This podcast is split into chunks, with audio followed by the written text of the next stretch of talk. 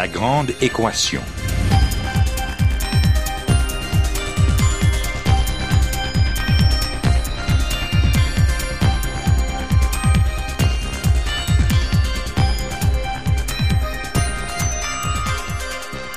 Ici Normand Mousseau, bienvenue à La Grande Équation, votre rendez-vous hebdomadaire avec la science. Cette semaine, la médecine et son histoire.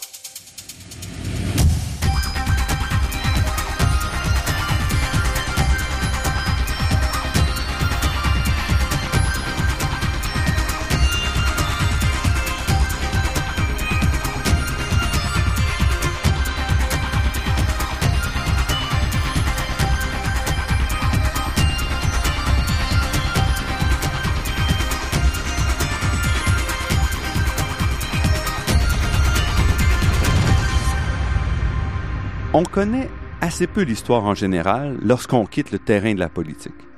Or, en fait, à travers les domaines, il y a eu des changements, des bouleversements qui ont été marqués par des gens particuliers qui ont su outrepasser les normes ou trouver en fait ce que personne n'avait même cherché à ce moment-là. C'est le cas en physique, bien sûr, en chimie, mais aussi dans tout ce qui entoure la médecine et la pharmaceutique, des, des disciplines avec lesquelles nous entretenons des liens particulièrement forts. Et ce sera d'ailleurs le sujet de l'émission d'aujourd'hui, un sujet qui nous a été suggéré par deux livres originaux parus en 2014 aux éditions Multimonde, Ces médicaments qui ont changé nos vies et ces médecins qui ont marqué le Québec.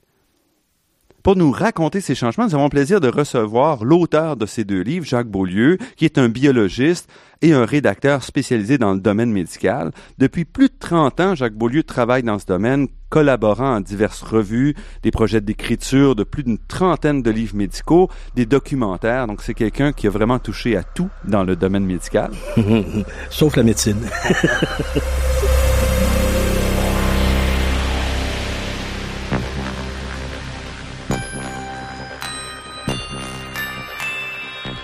Jacques Beaulieu, merci d'avoir accepté notre invitation.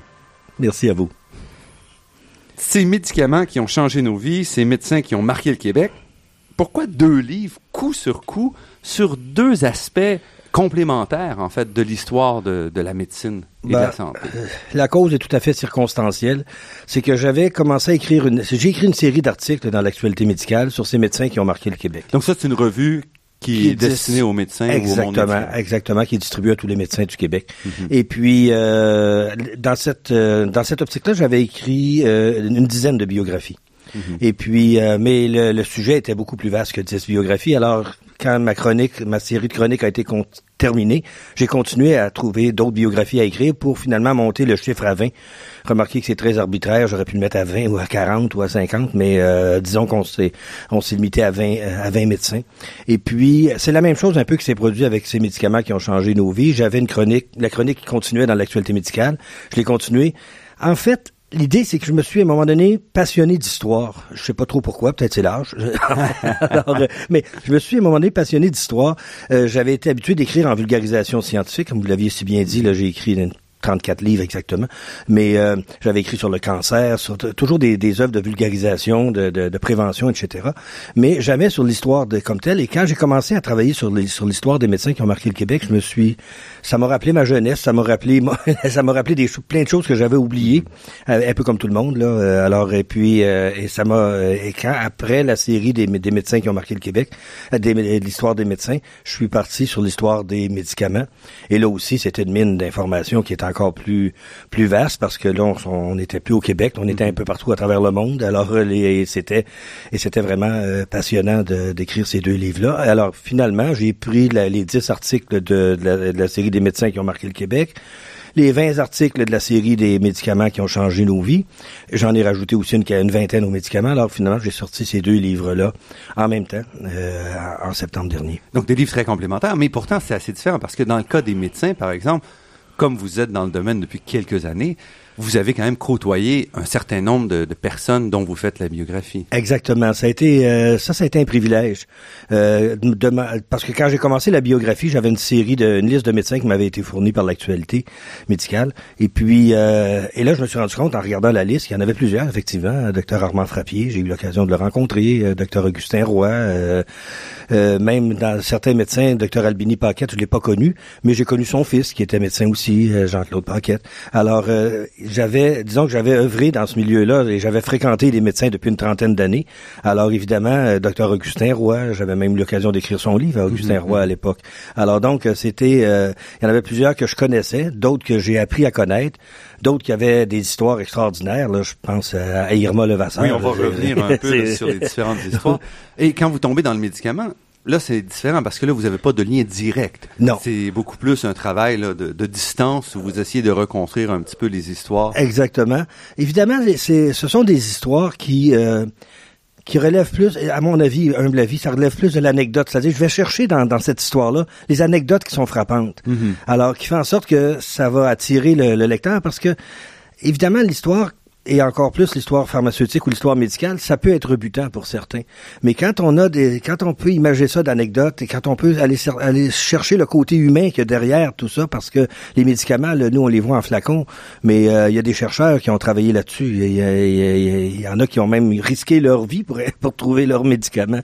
Alors donc, euh, c'est, ce sont des histoires euh, vraiment intéressantes et c'est, ça qui m'a motivé à continuer. Et dans vos deux livres, vous évitez justement tout le, le jargon médical et la, la biochimie, les aspects très, très techniques. Vous Oui, on- vraiment au niveau humain. Là. Exactement, c'est, recherché. Évidemment, on est obligé de parler, on parle de biochimie, évidemment, quand on parle de, de, de pharmaceutique, on parle de traitement quand on parle de médecin, mais l'essentiel, c'est ce sont pour moi surtout les êtres humains qu'il y a derrière ces, euh, ces, ces changements-là, parce que ce sont des changements dans les deux cas.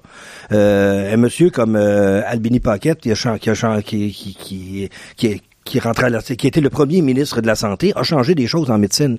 Alors, parce qu'avant ça, il n'avait pas de ministère de la Santé. Alors, donc, il a changé des choses en médecine. Un, un monsieur comme Armand Frappier a changé des choses en, médecine, puis en- dans la pratique médicale même, puis dans la, dans, la, puis lui-même, il touche aux médicaments parce qu'il au- à la vaccination énormément.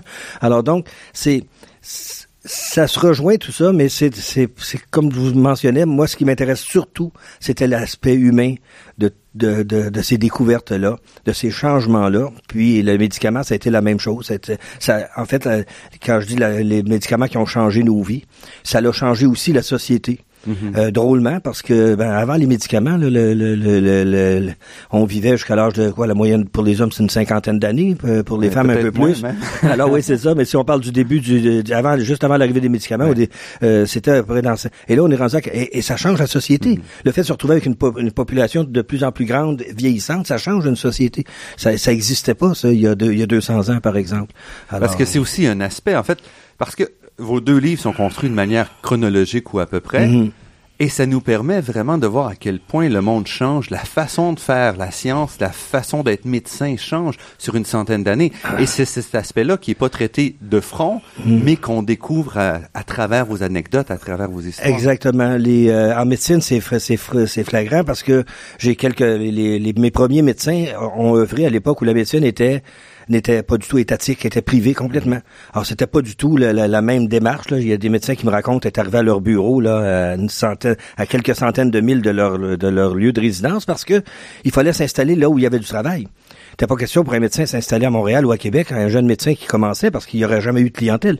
Alors il s'en allait s'installer à Saint-Agathe, à Mont-Laurier, etc. Puis là, il se faisait une clientèle. Mais le médecin en question me rappelait, qu'il était arrivé à son bureau et chose rare, il y avait un patient qui l'attendait.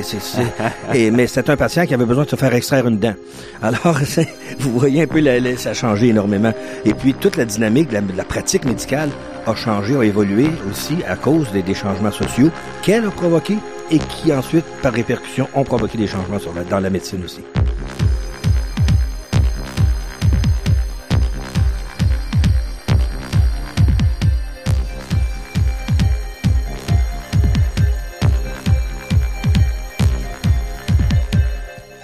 Ici Normand Mousseau, vous êtes à La Grande Équation et nous sommes en compagnie de Jacques Beaulieu, auteur de deux livres parus chez Multimonde, ces médecins qui ont marqué le Québec et ces médicaments qui ont changé nos vies.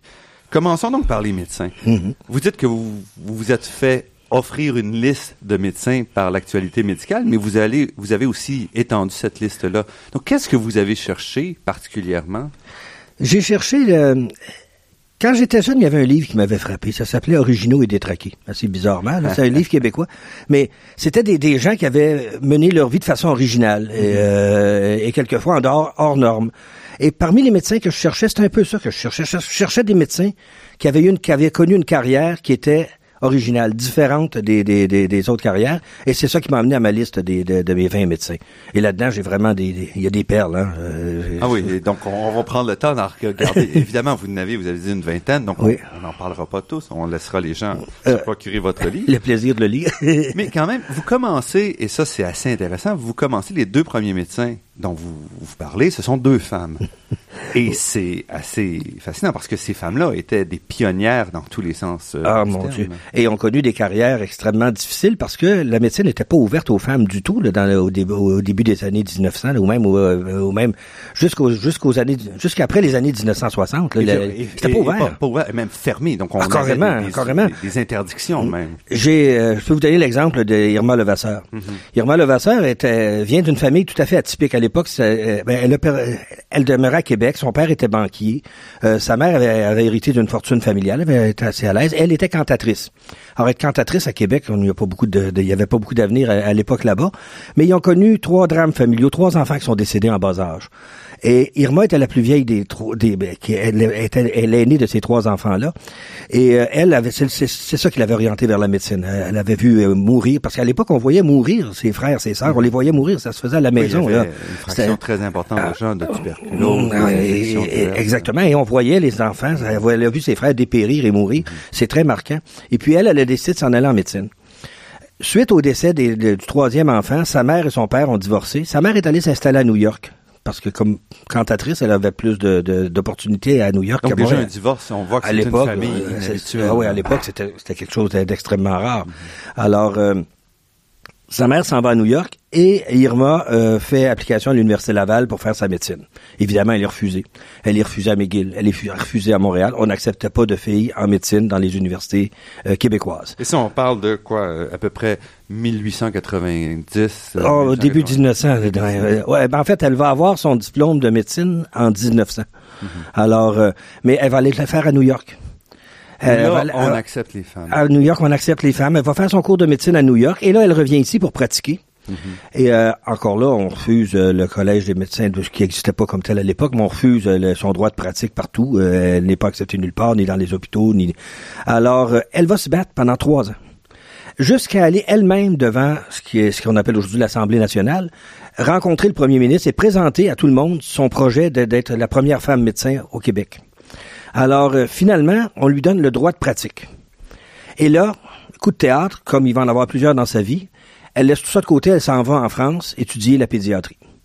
Alors, euh, elle, elle fait sa spécialisation en pédiatrie. Donc, elle travaille pas comme médecin. Non, elle travaille pas comme médecin. Elle s'en va en France étudier la pédiatrie et elle revient au Québec où elle, euh, là, elle, cherche des gens désespérément pour ouvrir un hôpital pédiatrique à Montréal. faut dire qu'à Montréal, le taux de mortalité infantile mhm. était le deuxième plus élevé au monde, juste après la, la Chine. Bolgota est un peu plus élevé que, que, Montréal, mais on avait le taux de mortalité infantile le plus élevé au monde. Alors, les, les conditions de vie, l'hygiène et tout ça, le climat faisant en sorte que les enfants mouraient beaucoup. Alors, elle finit par convaincre une dame Lacoste qu'elle rencontre euh, de, de, démarrer un hôpital euh, pour enfants, un hôpital pédiatrique, euh, ce, qui, ce, qui, est connu aujourd'hui comme l'hôpital Sainte-Justine pour les enfants. Alors, Justine Lacoste et Irma Levasseur démarrent leur projet d'hôpital. Donc, c'est elle qui est à l'origine de Exactement. C'est elle qui a lancé l'idée de, de Sainte-Justine et c'est Madame Lacoste qui était qui était l'épouse d'un monsieur Beaubien, très très un riche homme d'affaires de Montréal, qui elle avait financé l'opération par des donations. Elle travaille à l'hôpital Sainte-Justine, euh, elle est au conseil d'administration, elle travaille en chirurgie, elle travaille pour les en pédiatrie pendant cinq, six mois, et là, la chicane prend. Alors, euh, Madame euh, Docteur Levasseur est pas heureuse de son sort. Euh, là, les médecins là-bas sont pas très heureux de travailler avec une femme médecin. Et puis, on lui dit, ben là, vous allez être relégué aux urgences. Alors, bon, ben, elle fait quelques jours aux, urgences, puis elle claque la porte, et là, on, on la perd de vue. On la perd de vue. Euh, quelques années plus tard, on sait qu'elle s'est engagée dans une euh, comme euh, médecin de guerre en Bosnie. Il avait, elle vraiment retournée en Europe. en retournant en Et- Europe, s'en va- elle va travailler là. Et en Bosnie, c'était celle qui est restée le plus longtemps sur les champs de bataille. Il y Ça, avait c'est durant la Première Guerre mondiale. C'est Ou- euh, autour de ça. Là, je, je là, j'ai pas les dates de- devant moi, mais euh, elle s'en va là-bas travailler là. Et euh, il y avait cinq médecins canadiens qui étaient là avec elle. Et puis euh, elle va rester le plus longtemps parce qu'apparemment les, les conditions de travail sur les champs de bataille sont euh, sont horribles. Mais elle, ça va être celle qui va rester le plus longtemps là-bas. Et elle revient de là-bas et s'installe à Québec cette fois-là. Euh, alors, euh, et à Québec, euh, elle ouvre un autre hôpital pédiatrique. Et puis, euh, mais un hôpital, un hôpital général qui va avoir la pédiatrie, ce qui est, qui à l'époque, ben, qui demeure aujourd'hui l'hôpital de l'Enfant Jésus. Donc, elle est responsable de la création de deux, Deux, hôpitaux, exactement. Et à l'hôpital de l'Enfant Jésus, même scénario. À un moment donné, cinq, six mois après, la, la- la chicane est prise, elle est, elle est exclue du conseil d'administration. euh, et on oublie le docteur Levasseur pendant un bon, un bon moment, jusqu'à vers la toute fin de sa vie, où euh, elle est poursuivie par ses voisins parce que pour insalubrité. Elle demeure dans un, un vieux euh, un vieux logement du, du vieux Donc, Québec. elle n'a pas repris après ça la Non, médecine. non, elle n'a pas. Elle, on on l'avait vu en, dans, dans les années 39-40 où elle faisait de, de l'ex- de l'examen des, euh, des recrues pour aller euh, militaire. D'accord. Alors, les gens qu'on recrutait, ils passaient un examen médical et là, elle avait été engagée par l'armée canadienne pour faire l'examen de, de ces gens-là. On, on en entend parler un peu à ce moment-là. Et par la suite, à cette, euh, tristement, là, en fin de vie, on la retrouve euh, là. Elle est condam- elle est, euh, elle est expulsée de son logement et elle est incarnée, in- in- in- incarnée- elle est internée à l'hôpital euh, Saint-Michel-Archange à Québec, l'hôpital psychiatrique. Et là, un re- regain d'énergie. Elle engage un avocat, poursuit les médecins qui ont dit qu'elle était, euh, Ouais. qu'elle avait des problèmes mentaux. Elle les poursuit, elle gagne son procès et elle sort de là. Alors, c'est c'est vraiment une dame qui a un caractère assez euh, là, Donc, qui, qui, qui est à l'aise dans la, dans la confrontation, dans le projet, mais évidemment, euh, qui aime pas vraiment la gestion. Euh, Aujourd'hui, probablement qu'un psychiatre dirait peut-être qu'elle était bipolaire ou qu'elle avait des troubles de bipolarité, mais euh, c'est jugé après l'histoire, ça. Et, et puis donc, euh, elle a aussi, parce que vous dites, elle vient d'une famille riche, mais pour la création des hôpitaux, elle, elle dilapide sa fortune. Je dirais, la, Ah, oui, oui, oui. Elle, Elle va par- elle- beaucoup d'argent. Oui, elle va démarrer un centre de réhabilitation à Québec. Après, après sa mésaventure avec euh, l'hôpital L'Enfant de- Jésus. d'Enfant Jésus, elle va, elle, va, elle va ouvrir un centre de réhabilitation pour accueillir les jeunes Mhm. euh, qui sont en difficulté euh, encore là. Mais jamais, jamais, euh, docteur Levasseur a, a- a pu profiter de, de, de, de, de- de sa richesse ou de euh, elle était constamment c'était vraiment une missionnaire dans l'âme Mhm. une fonceuse une, euh, une femme qui a, qui, a- qui a- qui je pense qu'elle aimait mieux défoncer un mur que de prendre la Et c'est la seule façon pour une femme d'entrer. À l'époque, oui. Une femme qui aurait pas eu cette extravagance-là aurait jamais pu Ah, non, non, non. aller dans ce domaine-là. Ah non, exactement. D'ailleurs, le deuxième médecin que, de- que je- dont je parle dans le livre, docteur Maud Abbott, elle a connu, elle était beaucoup plus réservée, comme euh, c'était, c'était plutôt un- le,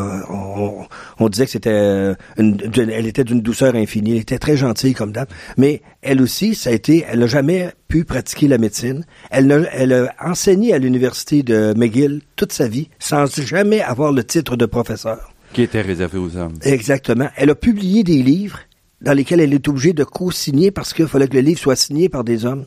Elle a fait des découvertes scientifiques dans le domaine de la cardiologie et ces découvertes étaient présentées par des hommes parce qu'elle n'avait pas le droit de présenter des, euh, des, des euh, ses résultats de recherche. Elle n'avait pas le droit de les présenter dans des conférences nulle part. Alors, voyez comment c'était à l'époque. La- la médecine était complètement fermée aux femmes et ce sont les deux premières femmes qui m'ont qui m'ont marqué, qui ont, qui ont marqué le Québec aussi parce qu'elles ont vraiment ouvert la voie. Mais une voie qui s'est ouverte plusieurs années après elle. Aujourd'hui, je pense qu'on arrive, là, on est, on est tout près de l'égalité des, des sexes en médecine. Je pense qu'on parle de 50-50 là, des- des- en, en pratique médicale.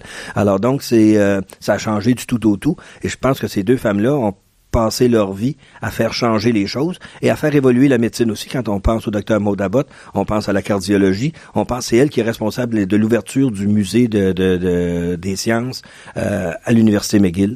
Alors euh, un musée qui, euh, selon même le docteur Osler, qui est un spécialiste du domaine, avait dit que c'était un exemple nord-américain de, musée des sciences euh, médicales. Alors euh, c'est vraiment une personne euh, extraordinaire et qui avait qui a eu une vie, elle aussi, très très difficile. Ici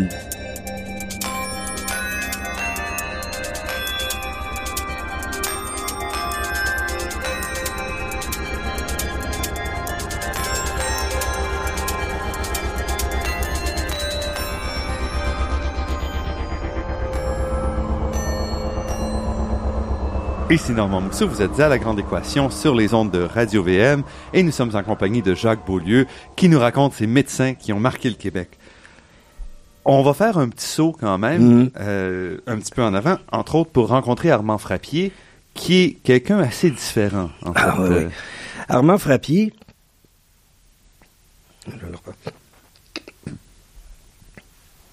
Il y a deux. Ouais, c'est ça. Voyez-vous, Armand Frappier, l'histoire euh, est un peu comme celle de plusieurs médecins à l'époque qui avaient vécu au départ un drame. Il, a- il a perdu sa mère alors qu'il était euh, faisait ses études classiques. Et puis, euh, euh, sa mère est décédée de tuberculose. Mhm. Et puis, euh, après ça, évidemment, son père était, était enseignant. C'était pas des gens très riches euh, de la région de Valleyfield. Et puis, son père est enseignant là-bas. Ils ont continué. Euh, Armand Frappier pour payer ses cours en médecine, parce que lui, à partir du moment où sa mère est décédée de tuberculose, euh, a décidé de, de, de, de travailler dans le domaine de la médecine pour éviter ce genre de maladie-là dans le futur. Alors, euh, euh, lui, euh, il jouait du violon pour, gagner son, pour payer ses études. Un excellent violoniste. Et il a fait toutes ses études en faculté de médecine. Euh, moi, j'ai eu l'occasion de le rencontrer à l'époque où il était, ben, déjà l'Institut Armand Frappier portait son nom, mais au début, ça, il a démarré ici, les, les, les- les- je pense qu'il appelait ça l'Institut de d'hygiène euh, et de recherche de la ville de Montréal. Alors, euh, d'hygiène et de microbiologie de Montréal. Alors, il y avait comment, il avait débuté ça à l'université de Montréal ici même. Et puis après ça, euh, il y a eu des subventions et puis il a pu ouvrir l'Institut Armand Frappier à Laval qu'on connaît aujourd'hui. Un monsieur d'une d'une grande humilité. Moi, je me souviens, j'étais à l'époque, j'avais une trentaine d'années, euh, puis euh, je, faisais des documentaires pour euh, euh, pour la télévision, et j'avais fait un documentaire sur l'Institut Armand Frappier. Et je me rappelle, on se promenait avec lui, euh, je le filmais en train de marcher dans le dans le champ de l'Institut Armand Frappier. Je le filmais derrière avec une caméra, puis ensuite de devant avec une autre caméra, puis ensuite en hélicoptère du dessus. On voulait avoir vraiment toutes les vues possibles de l'Institut et du docteur Frappier. Et puis, euh, il a recommencé la scène peut-être une dizaine de fois, sans jamais dire un mot. Et, et moi, j'étais là, je le dirigeais. Puis c'est après coup, après que je me suis rendu compte que cet homme-là était beaucoup plus grand que moi, donna- donna- était beaucoup plus plus illustre que moi je pouvais l'être avec mon, mes, mes petites productions, mais d'une d'une d'une humilité euh, vraiment désarmante à toute épreuve. Il a il a bâti son institut Armand Frappier. Parce que ça- il faut comprendre aussi que l'Institut Armand Frappier, donc Armand Frappier regarde ce qui se passe en France, entre autres l'Institut Pasteur, et dit je vais importer un modèle qui n'existe pas au Québec du tout, qui est un Exactement. modèle à la fois un modèle d'affaires et un modèle médical. Exactement. Puis il faut dire que Dr Armand Frappier avait été étudié à l'Institut Pasteur. Mhm. Donc, il Et connaissait Il connaissait là-bas. Puis en plus, lui, ce qui l'intéressait beaucoup, c'est le fameux le vaccin contre la tuberculose, le, le- le- BCG. Alors il- lui, c'est ça qui l'intéressait. Et c'est lui qui a, qui a importé ce vaccin-là ici au Québec et qui a convaincu les Québécois de se faire vacciner parce que à l'époque, c'était pas évident. Les gens avaient peur des, des- ah ben, de- à l'époque, peut-être aujourd'hui c'est revenu, oui. Mais à l'époque, les gens avaient peur des vaccins. Puis euh, bon, ils disaient, on a plus de chances de- d'attraper la tuberculose en ayant le vaccin qu'en ne l'ayant pas. Alors euh, donc euh, les euh, c'était c'est lui qui a convaincu les gens de se, de, se faire vacciner. Il faut dire que quand il a commencé avec son vaccin au BCG, là, ici, on avait des sanatoriums. L'hôpital Sacré-Cœur, c'était un sanatorium, c'était pas un hôpital. Oui, c'est ça. Et même la moitié de l'Université de Montréal était un sanatorium. Exactement. Le, le- le- il y avait le fameux, le premier au Québec, ça a été, je pense, Sainte-Agathe, ont- où on a ouvert un sanatorium. Il y en avait un à Québec aussi qui est devenu l'hôpital Laval aujourd'hui. Alors, il y avait des sanatoriums, mais ça, ces hôpitaux-là étaient remplis là, à pleine capacité de, de tuberculeux qui, la plupart du temps, allaient finir leur vie. Là. Et, euh, rares étaient ceux qui en, qui en revenaient. Là.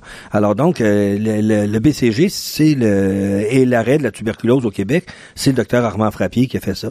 Et par la suite, évidemment, il a monté son institut de recherche pour créer d'autres vaccins. C'était ça qui était son Parce but que son premier. but, c'était de dire, on va à la fois développer des médicaments et on va financer donc notre recherche même et le modèle de l'Institut Pasteur. Exactement. Donc, on sera, et ça, c'est intéressant, dans les années 60, on, il veut faire du Québec une plateforme du développement médical, de, de pharmaceutique, avec un modèle quand même euh, étatique. Exactement. En fait, le modèle qu'il préconisait, lui, c'est vous l'avez bien expliqué, c'est on fait de la recherche, on découvre un médicament, on le produit, on le vend, et l'argent qu'on reçoit, on le réinvestit dans la recherche et l'enseignement, et on recommence comme ça. Le système allait très bien jusqu'au moment où euh, On a décidé en haut lieu que le, la recherche, euh, la production et la, et la vente de médicaments, c'était pas le but d'une université. Et là, on a décidé de mettre de, de, de, de sabrer dans, dans, dans, le système même en disant, ben là, vous allez faire que de la recherche et du euh, que de la recherche fondamentale, fondamentale et de l'enseignement. Et tout ce qui est production et vente, ça sera euh, ça sera fait ailleurs. Et là, l'institut, on a coupé les ailes carrément du docteur Frappier parce que là, les, évidemment, d'un institut qui faisait de l'argent, qui, qui, rapportait de l'argent, qui se finançait, qui s'auto-finançait, qui faisait même des profits, on a, on a transformé ça à, un, à institut qui là vivait aux dépens des subsides de l'État, qui euh, d'année en année maigrissait, comme c'est souvent le cas. Alors donc, euh, le docteur Frappier est, est mort assez un peu euh, amer de, ce, de ça. Moi, je l'ai, j'ai eu l'occasion de le rencontrer dans les dernières années de sa vie. Mhm. euh, et puis, euh, il était très amer de cette situation-là. Il comprenait pas pourquoi on n'avait pas compris que son modèle fonctionnait bien. Euh, et puis, il s'est senti un peu, je pense, abandonné de, de, de ses pères là, à ce moment-là. Alors que dans le public, c'était quand même, c'est probablement une des personnalités médicales les plus connues.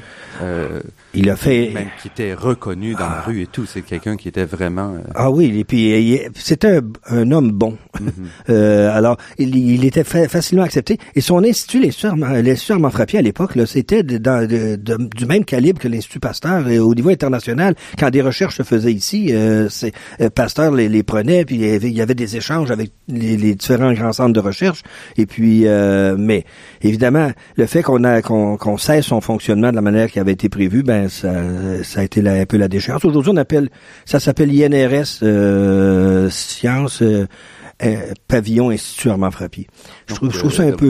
L'institut L'institut même a changé de nom, euh, oublié. J'avais l'impression à un moment donné qu'on voulait oublier le, le, le docteur Armand Frappier, euh, comme ça arrive mal, mal, malheureusement trop souvent dans les dans, dans, les exemples que je vois des médecins qui ont marqué le Québec qu'on a tendance à les on a tendance Alors à les oublier. L'Institut Pasteur demeure. Dem exactement, oui. Puis eux ont, ont, gardé le même modèle. C'était pas pour eux, là, il n'était pas question de d'adopter de, de, la politique euh, étatique de l'Institut Frappier, qui a été imposée à l'Institut Frappier. C'est pas l'Institut qui a décidé ça.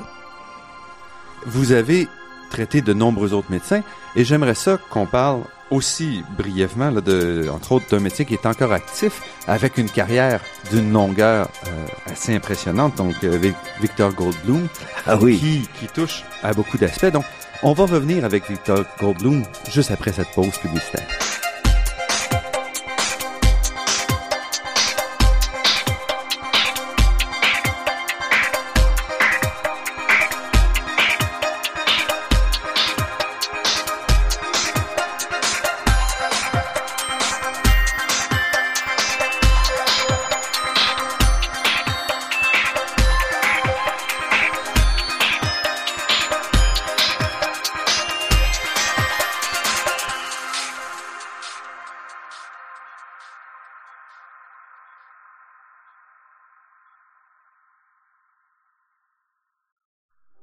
Ici Normand Mousseau, vous êtes à La Grande Équation et nous sommes en compagnie de l'auteur et biologiste Jacques Beaulieu, auteur de deux livres dont nous parlons aujourd'hui, Ces médecins qui ont marqué le Québec et Ces médicaments qui ont changé nos vies.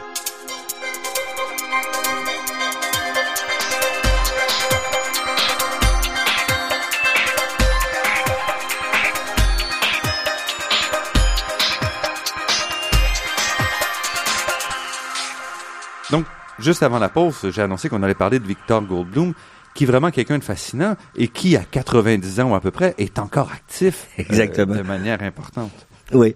Dr Goldblum euh, est fils d'un pédiatre, en fait, un des premiers pédiatres québécois. Euh, qui est à l'origine, son père est à l'origine de l'hôpital euh, du Montreal Children, ou l'hôpital pour enfants de Montréal. Euh, et sa première partie de sa première carrière, ça a été en pédiatrie. Il a été médecin praticien et puis il a pratiqué en pédiatrie pendant un bout de temps et pendant assez longtemps d'ailleurs.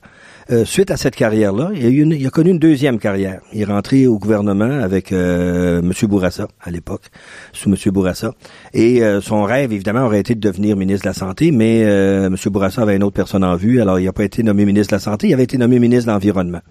Et c'était le premier, comme ministre de l'Environnement, qui a sorti euh, un, rapport sur l'environnement et avec des, normes, des directives. C'est vraiment impliqué. Mais évidemment, lui, ce qu'il voyait surtout, c'était l'environnement et la santé. Et puis, euh, c'était c'était un des un précurseur là-dedans qui, qui, qui, a été très actif dans ce domaine-là. Deuxième carrière en politique, c'est qu'à un moment donné, euh, on avait beaucoup de problèmes. À l'époque, on était à l'époque de la préparation des Jeux olympiques. Et Donc ça, on parle euh, au début des années 70. Exactement. Et puis là, le, le, là, ça allait mal à Montréal, si on se rappelle à cette époque-là. Monsieur Drapeau était euh, avait de la misère avec les syndicats, avec le, le, stade avançait pas. Là, on, euh, ça, ça s'en allait vers l'échec total. Il y avait pas moyen de, de, de, sauver les Jeux olympiques. Alors, et c'est là que Monsieur Bourassa avait nommé Victor Goldblum comme responsable des installations olympiques. Et il a fait un travail extraordinaire. Il est rentré là parce que Monsieur Goldblum, c'était un monsieur, c'est un homme de, un, homme d'équipe. C'est un, rassembleur. quand je lui ai demandé de se décrire, il m'a dit, moi, je suis celui qui fait des ponts. je fais des ponts entre les gens, entre les organismes. Et c'est toujours ça qu'il a fait. Alors, euh, quand, il a, quand il est rentré là, il lui, d'abord euh, a dit à tous les journalistes, on va faire une première visite du chantier ensemble. Alors, parce que les journalistes n'étaient pas invités du tout sur le chantier, c'était le mystère de ce qui se passait derrière les, les, les, barrières. Alors, déjà, il a conquis la, la confiance des journalistes, la confiance mm-hmm. du public, et euh, là, euh, évidemment, M. Bourassa lui avait donné euh, carte blanche. Alors, euh, il a pu passer par-dessus M. Drapeau et finalement réaliser le stade olympique à temps pour que les Jeux puissent avoir lieu. Alors ça, ça a été sa deuxième carrière. Oui, il a été nommé en 75, donc il n'y avait pas énormément de temps pour. Ah non non non non, c'est ça. Il y avait, il y avait, il était à un an de, de l'échéance. Je veux dire, ça a été vraiment un coup de force extraordinaire. Mais comme quand vous voyez M. Goldblum, moi j'ai eu l'occasion de lui de, lui parler, de, de, le rencontrer. Euh, c'est vraiment un homme de, un homme d'équipe. Il travaille, il, vous écoute, il, écoute ce que vous avez à lui demander. Euh, il est très généreux de sa, de, sa personne. Il va mm-hmm. répondre, il va prendre le temps de répondre. Et puis, euh, moi, j'ai eu beaucoup de plaisir à le, rencontrer. Mais ma première rencontre, c'était pas faite dans le domaine, dans, dans, dans le cadre de ce livre-là. Assez étonnamment, je l'avais rencontré un peu avant il m'arrive d'écrire des livres sur, la, sur, sur, les religieux qui ont marqué le Québec. Mm-hmm. Et puis, pas des livres, mais des, euh, des, des, petits, articles, des, petits articles qui, par, qui, paraissent dans le Prion et l'Église. Mm-hmm. Et j'avais écrit un article sur Victor Goldblum parce qu'il s'est occupé beaucoup d'écuménisme du rapprochement entre les communautés euh, juives et catholiques à l'époque. Et puis, euh, je l'avais rencontré pour ça. Et c'est quand on s'était parlé, puis qu'il m'avait expliqué, ben, moi, sur le coup, j'ai pas réalisé que je rencontrais Victor Goldblum. C'est quand je l'ai rencontré, je disais, Victor, ben oui, Victor Goldblum, c'est notre ancien ministre, ça. et puis, on a commencé à jaser. Et là, je me suis aperçu qu'il avait une carrière médicale, mm-hmm. politique et, et, écuménique. Euh, extrêmement intéressante. Et là, j'avais c'est à ce moment-là que j'ai décidé de l'inclure dans ma, dans ma série des médecins qui ont marqué le Québec. ensuite, il revient au niveau médical en étant président directeur général de l'hôpital juif de Montréal. Oui, il va, il va faire quelques temps là-bas, mais euh, sa, sa, troisième carrière, comme lui mentionne, c'est sa carrière dans l'écuménisme. Il va être, il va, il va s'occuper de, de, du gros, du regroupement écuménique canadien. Il va avoir des, il va, il va être, euh, il va être chef de ce mouvement-là, ou, euh, ou, président de ce, de ce mouvement-là. Il va consacrer une grande partie de sa vie à promouvoir l'écuménisme, le rapprochement entre les, parce que faut dire que ceux qui n'ont pas vécu les années 50-60, en 50, on pouvait pas parler à un juif. Là, c'était si vous si étais catholique que, français, là, ça ça se faisait pas se parler à un juif. C'était c'était c'était vraiment euh, euh, la religion. Euh, il y avait des barrières religieuses extra extrêmement étanches mm-hmm. entre les deux. Et c'est c'est des messieurs comme euh, Monsieur Gould, docteur Goldblum qui ont permis ce rapprochement-là. Docteur Goldblum était très proche de, euh, du cardinal Léger. Oui, parce qu'il a, dirigé même la, la fondation là, pendant, euh, ah, oui, oui, oui, pendant était, une dizaine d'années. Oui, alors c'est c'est vraiment... Ah, qui en fait, qui toujours, donc oui. pendant une trentaine d'années. oui, et là maintenant, il est, il est président de l'Agence de santé de Montréal.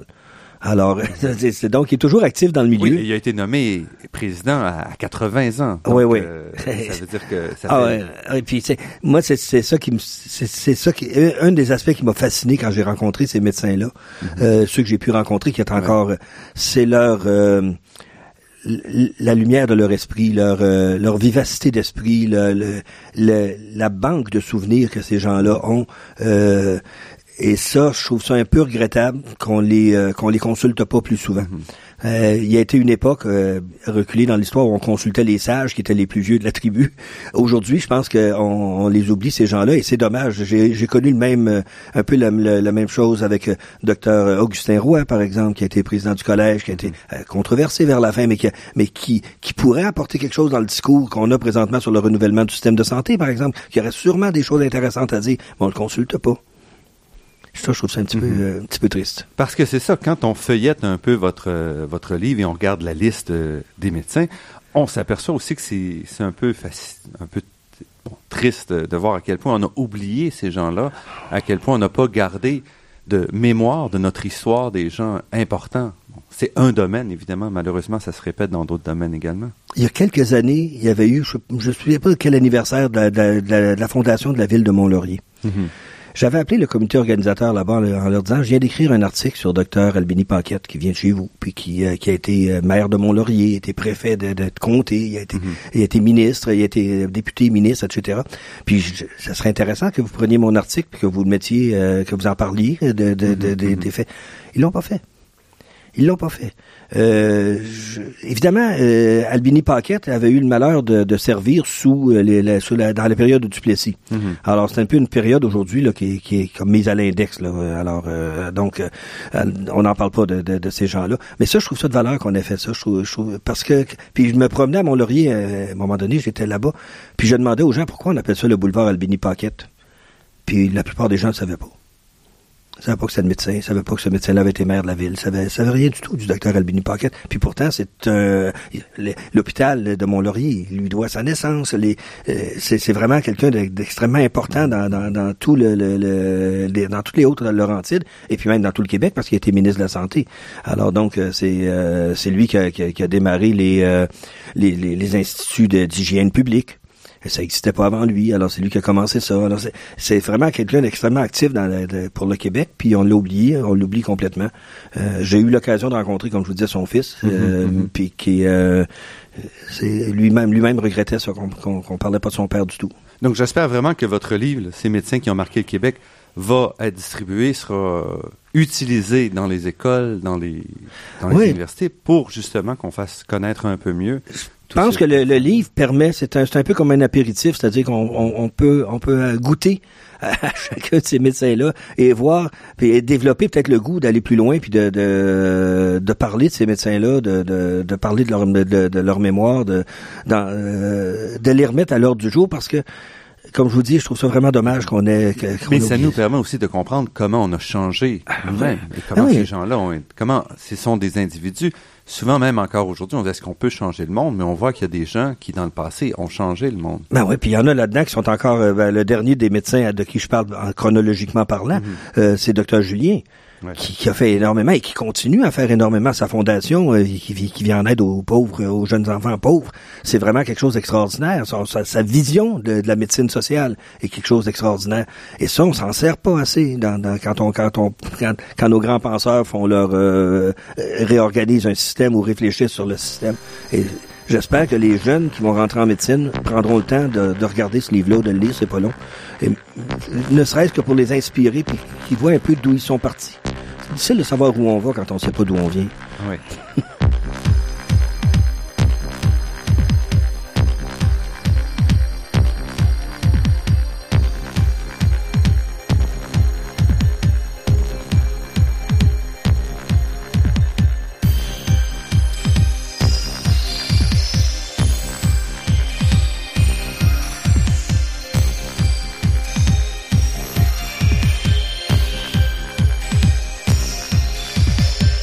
Jacques Beaulieu, j'aimerais aussi qu'on parle un peu de votre autre livre, ces médicaments qui ont changé nos vies, où là, c'est quand même un aspect un peu différent qu'on découvre, je dirais. Entre autres, on découvre à quel point la, façon de découvrir des médicaments a changé. Euh, donc, d'abord, c'est quoi un médicament? En fait, un médicament, c'est toute substance qui est non, qui est non euh, générée par le corps humain, qu'on mm-hmm. avale. Alors, et qui est purifié jusqu'à la, la, substance. Euh, Exactement. On a essayé dans toute l'histoire. Moi, j'ai fait l'histoire récente du médicament, mm-hmm. c'est-à-dire l'histoire d'à peu près de la fin des années, des années 1800, aller jusqu'à aujourd'hui.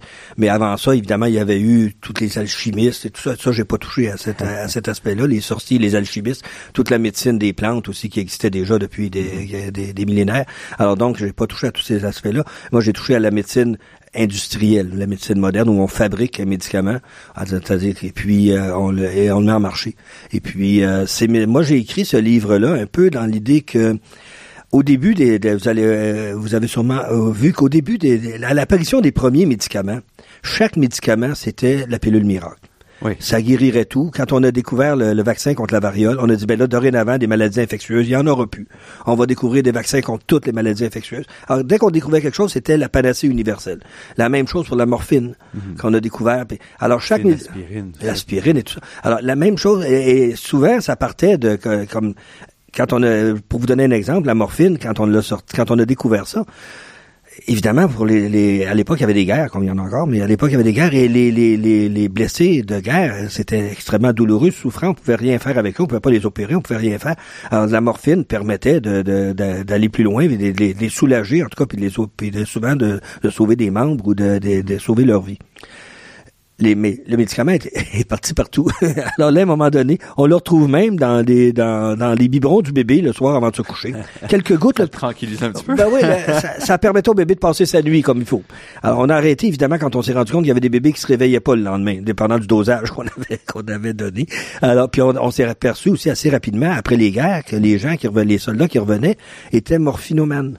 C'est-à-dire qu'ils avaient pris l'habitude et voulaient continuer d'avoir leur dose de morphine la morphine va servir d'étalon d'abord pour, la, pour mesurer la, puissance d'un médicament pour euh, contrer le mal. C'est toujours l'étalon numéro un, la morphine. Alors, c'est l'étalon numéro un. Et il va servir aussi, c'est elle qui va être la précurseur de toutes les, les euh, de toutes les luttes antidrogue qu'on va trouver, là, les, les, on va, parce qu'on s'est rendu compte avec la morphine qu'on pouvait créer des dépendances. Et ça, ça a été, ça a été, ça a été deux vertus, deux bénéfices secondaires, si on veut, de la, de la morphine. Euh, mais comme je vous dis, les médicaments au tout début étaient perçus comme la panacée, comme le médicament miracle.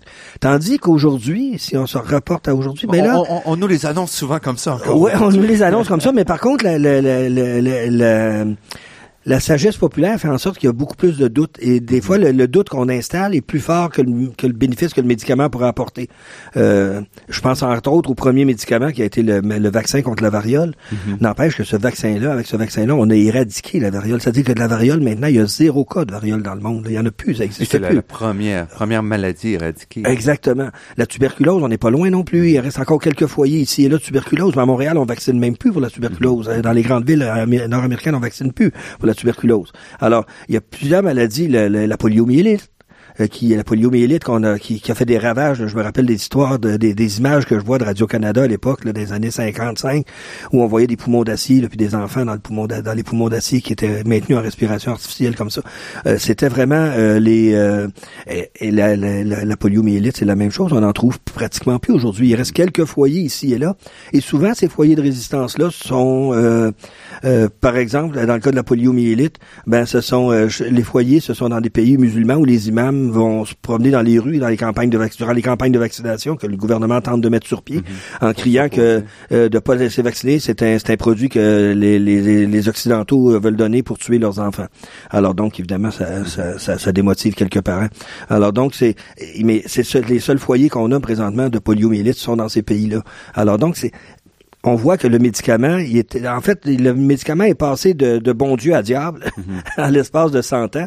Et euh, j'essaie de me poser un peu la question à travers les les, euh, les, les, histoires que pourquoi mhm. pourquoi c'est arrivé, qu'est-ce qui qu'est-ce qui est arrivé. Évidemment, je pense qu'il y a eu des dérives de part et d'autre, mais euh, les les évidemment la polio, la, la, la, thalidomide a été un exemple. en fait, je pense que la thalidomide a marqué la fin de la récréation. Donc, revenons un peu avec ça parce que c'est vraiment très important justement. Au début des années 60 il y a la thalidomide, il y a aussi, si on veut, tout l'aspect euh, les DDT. Donc, il y a plusieurs catastrophes qui arrivent en même temps, basées sur ce développement chimique des médicaments à la thalidomide qui, qui devaient servir ah, oh, la thalidomide, en fait, c'était un médicament qui était, euh, ça permettait aux femmes d'éviter les nausées, les fameuses nausées des femmes enceintes durant les premiers mois de grossesse. Euh, pour certaines, c'est très difficile. Alors, c'est toujours, c'est difficile pour tout le monde. Pour certaines, c'est encore plus difficile. Alors, on avait trouvé ce médicament-là qui était comme un miracle. je veux dire, on en prenait, puis les femmes n'avaient plus de nausées. Sauf que six, sept mois plus tard, quand elles ont accouché, ben là, le miracle s'est transformé en catastrophe. Et il y a eu les, il y a eu les, les seuls pays qui n'ont pas été touchés, c'est les États-Unis où on avait refusé la thalidomide. Le Canada, on l'avait accepté. On a eu plusieurs cas ici en Europe ça a été extraordinaire. Alors là, finalement, ça a été, comme je vous dis, ça, ça a sonné vraiment à la fin de la récréation. On a, on a, on a encadré les protocoles de recherche en médicaments parce que ce n'était pas du tout au début. Hein. J'ai, euh, non, parce que c'est fascinant de voir comment on fait des tests et c'est et c'est un peu apeurant de voir des médecins qui vont prendre un enfant et tester un médicament ou le tester sur eux-mêmes euh, Écoutez, ben le premier, le- le- la variole, ça a été un médecin qui a testé le, le médicament sur un enfant de trois, euh, de, de, de 8 ans, puis euh, ça a marché. Bon, mais tant mieux. hein. Alors, euh, et puis, bon, un autre, un autre cas qui est assez, assez drôle, ben, ben, cocasse, euh, parce que ça s'est pas mal terminé, mais c'est un, médecin- un chercheur, mais un médecin chercheur qui rentre à son, à son bureau le matin, puis sa secrétaire, elle a, elle a une grippe car- car- carabinée, elle a de la misère, elle une mouche, elle a de la misère à parler tellement qu'elle tellement qu'elle elle est souffrante. Ah, ben, dit, tiens, prends cette pilule-là, on est en train de tester ça, là, ça, ça, ça devrait être bon, ça. Fait qu'il lui donne ça, puis là, elle tombe dans le coma pendant deux jours. Ça fait que là, on venait de, on venait de découvrir un médicament là, les, les, euh, qui, qui, euh, euh, qui endormait euh, carrément. Mais euh, c'est pas ça qu'on cherchait du tout, là, mais sauf que là, mais là, et heureusement pour lui, c'est ça, heureusement pour lui et pour la secrétaire, ça- elle, elle est sortie du coma sans, sans, sans autre dommage. Mais il y avait un médecin qui s'est acharné, parce que lui, son gros problème, c'était l'asthme, il s'est acharné toute sa vie à trouver un médicament contre l'asthme. Il a réussi. Mais il est rentré, je pense, c'est sept, huit fois à l'hôpital. Deux fois, il a frôlé la mort carrément. En testant sur lui-même, parce qu'il n'y avait plus personne qui voulait, qui, voulait prendre ses recherches et, et ça marchait pas. Alors, il a fini par trouver le, le, salbumitol, qui était le médicament le plus, euh, le plus utilisé pour, euh, pour, pour l'asthme, contre l'asthme aujourd'hui. C'est lui qui l'a découvert. À force de tester, de tester, de retester sur lui-même, il se provoquait des, crises d'asthme. Puis là, il, essayait son médicament.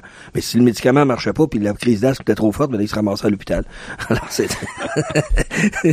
c'était c'était une autre époque, disons. Euh, C'est ça, c'est que la, la thalidomide a, a signé la fin de ce genre de, de recherche-là. Et là, les, les recherches ont été plus encadrées.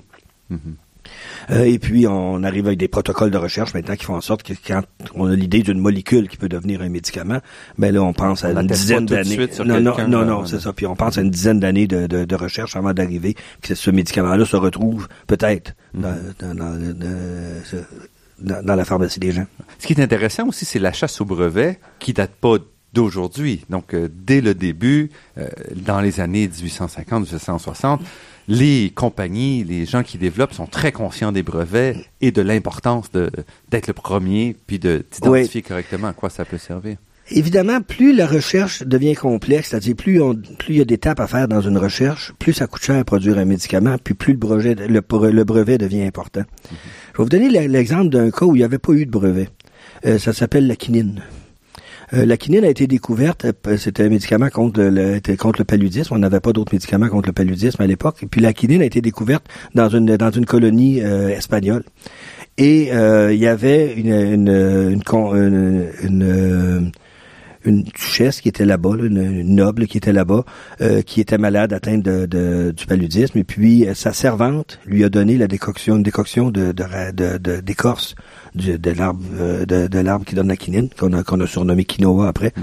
Et le, le- évidemment, le- le- la servante a été tuée par sa tribu parce qu'elle venait de donner aux, aux, aux envahisseurs le secret de se protéger contre le, contre, le paludisme. Alors, euh, Qui était mais- une des seules Ouais. façons de, de, de limiter l'entrée de... euh, de- alors des des des des, euh, des envahisseurs espagnols. Alors cette euh, ce médicament-là est importé en, en Europe par des moines qui étaient là-bas. Eux ont décidé de le commercialiser, mais sans, sans demander de brevet. Alors, tout le monde pouvait commercialiser la quinine. Évidemment, on a eu d'autres problèmes par après parce que l'arbre en question, ça prenait des quantités énormes d'écorce pour arriver à faire un gramme de quinine euh, pure. Alors, euh, mais il y, a eu, beaucoup d'histoires après qui se sont rajoutées, mais la quinine demeure encore un médicament utilisé dans, dans, le, dans, cas de paludisme. Alors, c'est pour vous montrer l'évo- l'évolution des choses. L'évolution a changé en fonction beaucoup de la technologie et des coûts inhérents à cette technologie-là. Aujourd'hui, on se rend pas compte que pour pour un- une molécule qui va se rendre sur le, on, a- on aurait testé, je pense, c'est 1000 molécules pour qu'il y en ait une qui se rende au bout de la, au bout de la ligne, puis que cette molécule-là devienne un médicament, et puis ça aura coûté des, des, des, des centaines de millions de dollars. Alors c'est évident que des brevets prennent plus d'importance, puis que- qu'il y en avait à l'époque, mais ça se comprend, ça s'explique.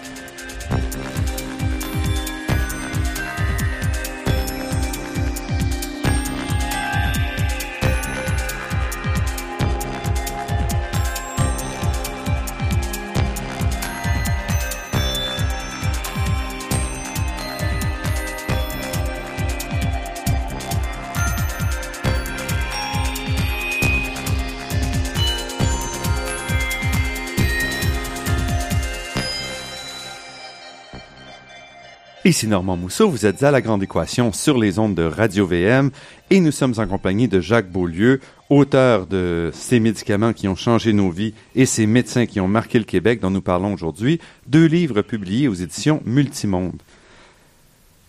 Quels sont vos médicaments préférés? Dans ceux que vous dans la liste Oui, évidemment, le, le, le, premier, le médicament sur le, vaccin contre la variole, c'est un des médicaments préférés. Puis je pense qu'il est, il, est encore de l'histoire est encore actuelle parce que présentement on assiste beaucoup à une, une espèce de levée de bouclier contre la vaccination, anti-vaccination. On l'a vu là, quand c'est arrivé avec la, la, fameuse grippe H1N1 là, et, là il y avait des, on pouvait avoir des si on, si on si on fait juste marquer anti-vaccination sur, euh, sur Internet, en mhm. l'espace d'une fraction de seconde, on a des milliers de, de, de références. Alors, il y a une levée de bouclier un peu contre la vaccination, et ça, ça m'apparaît dangereux. Je pense qu'il y a le problème de compréhension entre l'anecdote, donc le cas, l'exception, et la, la, moyenne ou la, la règle générale. C'est ça. C'est que souvent, on va... Euh, ben, je vous donne un exemple bien simple. Vous allez vous faire vacciner euh, contre la grippe, mhm. et puis le lendemain, vous développez une fièvre, vous avez des, vous avez, vous avez un mal de ventre terrible, vous avez une gastro fort probablement que vous auriez pas été, euh, euh, certainement que même si vous n'étiez pas allé vous faire vacciner contre la grippe, le lendemain vous auriez eu cette gastro-là. Le virus était déjà là, il était en train d'incuber, et c'est par hasard que la, gastro s'est présentée après la, vaccination pour la grippe. Mais là, le lien se fait facilement dans l'esprit des gens. À chaque fois que je vais me faire vacciner pour la, contre la grippe, j'ai quelque chose qui m'arrive. Alors euh, les les gens sont, les gens font un lien très facile et c'est pas le cas. Je veux dire, c'est dans la plupart, dans 99,9% des cas, euh, c'est que c'est tout simplement un hasard, comme un bébé que tu fais vacciner puis il fait une percée dedans le lendemain puis il est malade. ce qu'on oublie, c'est que la grippe tue vraiment des personnes. Exactement. Puis les, ce que les gens, la grippe, on pourrait à la limite réaliser des progrès extraordinaires si le, c'est pas obligé de vacciner tout le monde. C'est pas, pas vrai. On n'est pas obligé de vacciner tout le monde, mais il y a des parties de la population, les personnes âgées, mhm. les enfants et ceux qui sont en contact avec ces gens-là euh, doivent se faire vacciner. Et si on le faisait à chaque année religieusement ou régulièrement, je sais pas comment ce qu'on devrait dire, mais en fait, si on le faisait de, à chaque année, le, le taux de, de, de, de grippe baisserait d'année en année parce qu'on finirait par avoir, parce que la grippe change, on le sait, euh, évolue d'année en année. Euh, et puis, on finirait par avoir un vaccin beaucoup plus efficace parce qu'on aurait déjà les anticorps des années précédentes qui seraient, qui seraient, restés en nous. Mm-hmm. Alors donc, c'est ça que c'est. Et on, on, a vu ici au Québec dernièrement des des, euh, des épidémies de rougeole parce que les gens ne se font ne se font plus vacciner. Alors c'est un peu comme c'est un peu comme à la mode aujourd'hui de dire bah, oh, moi je fais pas vacciner mes enfants. Mais ils profitent de, de, du fait que les autres font vacciner leurs enfants, en fait, pour, pour que le, virus ne puisse pas se propager. Mais plus il y a de gens qui ne font pas vacciner leurs enfants, plus les risques, plus les risques augmentent. Et puis là, à un moment donné, il y en a eu. On a eu des épidémies de rougeole, je pense que dans les cantons de l'Est, on en a eu sur la côte nord aussi, mm-hmm. parce que le taux de vaccination avait trop baissé. Alors, puis aujourd'hui, les gens sont ne sont plus du tout en contact, contrairement au docteur Levasseur qui avait vu ses trois, ses trois frères mourir. Les gens ne sont plus en contact avec ça. La mortalité infantile a baissé, heureusement, de façon drastique avec les, avec l'arrivée des médicaments, l'arrivée des vaccins, l'arrivée des, antibiotiques. Mais si on fait pas attention, si on arrêtait la vaccination partout demain matin, ces maladies-là ne prendraient pas de temps à revenir en force. C'est fascinant quand on lit euh, ce livre-là sur les médicaments, de voir à quel point finalement ce sont les médicaments qui ont changé une bonne partie de, de la médecine du 20e siècle. On parle d'opérations, il y a eu des améliorations, mais quand même, pour la masse, ce qui a changé au niveau de, de la population en général, ce sont les médicaments. Ah, écoutez, les, les, les chirurgies qu'on a aujourd'hui seraient, seraient certainement pas possibles sans, si on n'avait pas inventé les anesthésiens. Mm-hmm. Alors, euh, il y, a, des gens qui ont travaillé énormément pour inventer ces, ces substances-là.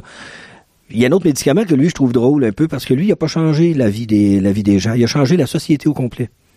Et qui est? La pilule anticonceptionnelle. Ah oui, c'est vrai les euh, ça ça a fait en sorte que la société a changé. Les femmes ont, ont pu être euh, prendre leur, sexualité en main, ont pu décider quand elles pouvaient avoir des enfants, quand, quand elles ne pouvaient pas en avoir, et ça a changé tout le portrait de la, société euh, en l'espace de quelques oui, années. Ça a été une lutte aussi. Quand c'est ah! sorti, il y a eu une opposition. Encore aujourd'hui, d'ailleurs, l'Église catholique, par exemple, s'oppose exactement. À la une anecdote assez intéressante. Pour sortir la pilule anticonceptionnelle, moi, j'ai marqué dans mon livre qu'elle avait eu deux mères et, et trois trois pères.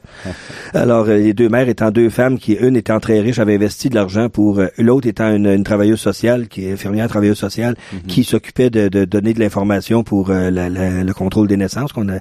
Et puis, et un des pères était un médecin qui a testé les produits et qui lui était extrêmement, était très catholique, pratiquant. Et puis lui avait présenté ça pour au Vatican en disant ben, c'est un médicament qui va aider aux femmes qui ont des qui, qui ont des règles qui ont des menstruations irrégulières, euh, régulariser leur leur cycle et d'avoir des enfants quand elles voudront en avoir.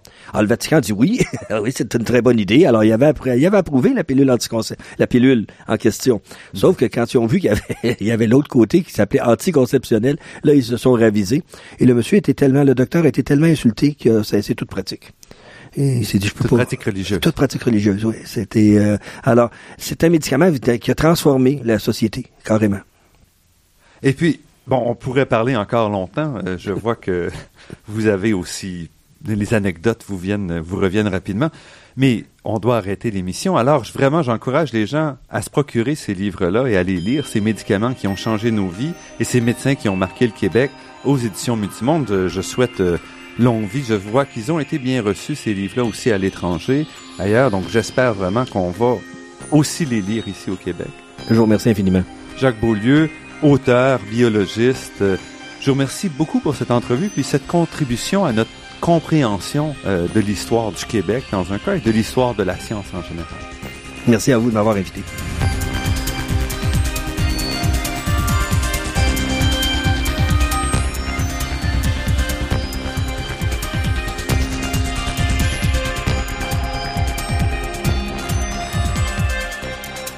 Je remercie Daniel Fortin à la technique et pour la création des thèmes musicaux entendus à l'émission, Marc-André Miron, site Internet, et Ginette Beaulieu, productrice déléguée. Je remercie également le Fonds de recherche du Québec, la Fondation familiale Trottier et l'Université de Montréal pour leur contribution à la production de cette émission. Vous pourrez réentendre celle-ci en vous rendant sur le site Internet de La Grande Équation. Vous pourrez également trouver l'ensemble des émissions diffusées au cours des dernières années. L'émission est également disponible sur la page Université de Montréal de iTunes U. Ici Normand Mousseau, au nom de toute l'équipe, je vous dis à la semaine prochaine. Et d'ici là, restez à l'écoute de Radio VM pour découvrir votre monde sous toutes ses facettes.